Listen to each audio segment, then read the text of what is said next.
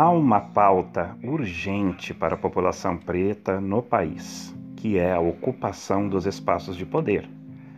Não vamos nunca derrubar as estruturas do racismo e esse sistema construído pelo e para o privilégio branco se a população preta continuar longe dos espaços de poder e alienada.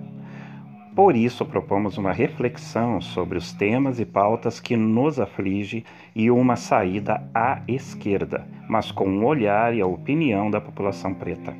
Convido a todos, homens e mulheres negros, a refletir e opinar, afinal, somos 54% da população e nossa opinião tem relevância aqui no Opinião Preta.